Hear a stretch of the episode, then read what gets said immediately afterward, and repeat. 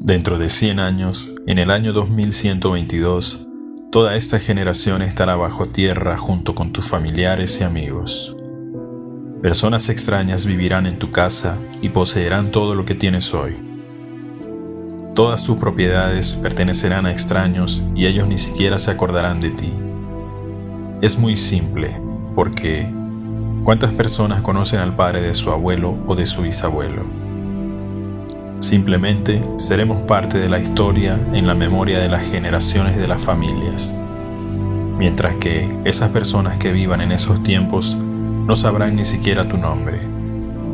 Pero no es algo malo, simplemente es una reflexión para que sepamos que no todo se reduce a un éxito financiero y a solo poseer bienes. También para que nos demos la oportunidad de hacer el bien por nosotros mismos y por los que nos rodean.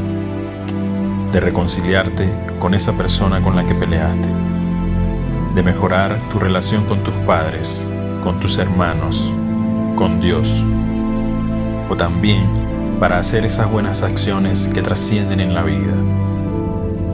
Todavía tienes tiempo para ampliar más tu enfoque y hacer que tu vida tenga un sentido más profundo y significativo para ti y para los demás. Haz que valga la pena ten una excelente vida.